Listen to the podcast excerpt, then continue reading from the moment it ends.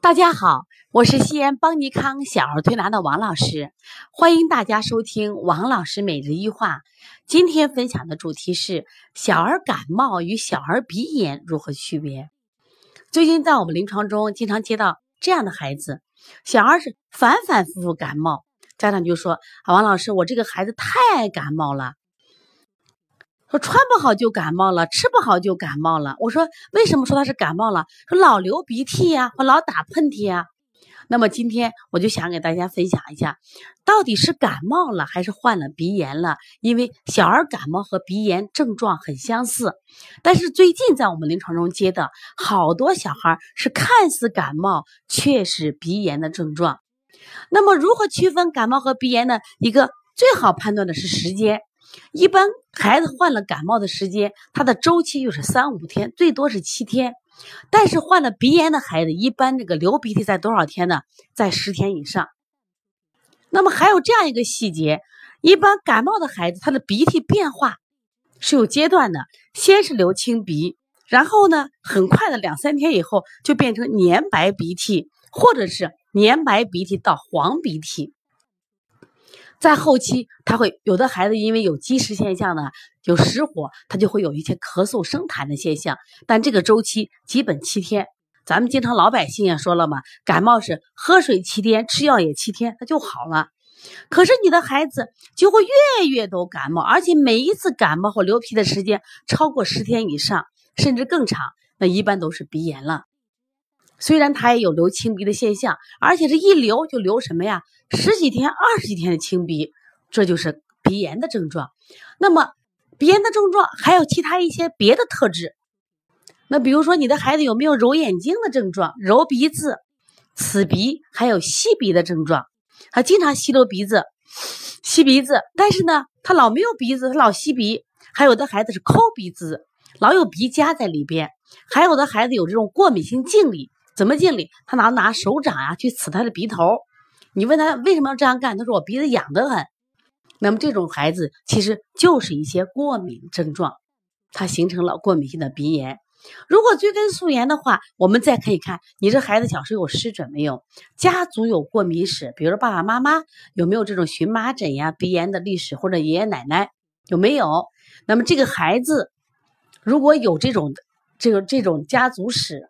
或者是刚才讲的一些症状的话，那你的孩子有可能就是鼻炎了。那么包括现今天啊，就是我来我们调理中心，有很多小孩都是慢性咳嗽，特别是我们在十月十六号邦尼康拯救呼吸关于小儿鼻炎腺样体还有这个哮喘这公益讲座在西安刚举行完，当时来了一百多名妈妈，这一百多名妈妈他们的孩子共同的症状都是慢性咳嗽。就是老好不了，老好不了。那么带到我们店里，经过我们专业诊断以后，发现哦，这些孩子的慢性咳嗽其实也是鼻炎引起来的。就是孩子鼻炎老不好，他的咳嗽老好不了。所以因此啊，今天我希望这个分享让家长了解到，小儿感冒和鼻炎它是有区别的，所以一定要诊断清楚，千万不要什么呀，把鼻炎当感冒治。那我就举例子，那么。不管是西药还是中药，它在治疗在感冒上的用法是不一样的。我拿西医来举例，比如说西医判断你是感冒了，他给你开的小儿感冒颗粒；如果你是鼻炎的话，他会给你开的是什么呀？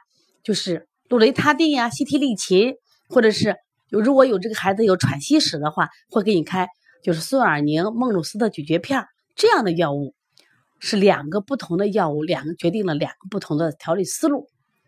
那么因此呢，如果你把鼻炎当感冒，只是越治越错，加重了孩子的病情。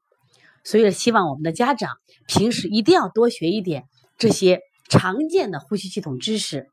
当然了，邦尼康总部也决定在全国召开拯救呼吸全国巡讲活动。我也希望当地的妈妈，如果你的孩子患了鼻炎，如果你的孩子也有哮喘的这种特征，或者腺样体肥大，你也可以在当地组织妈妈们。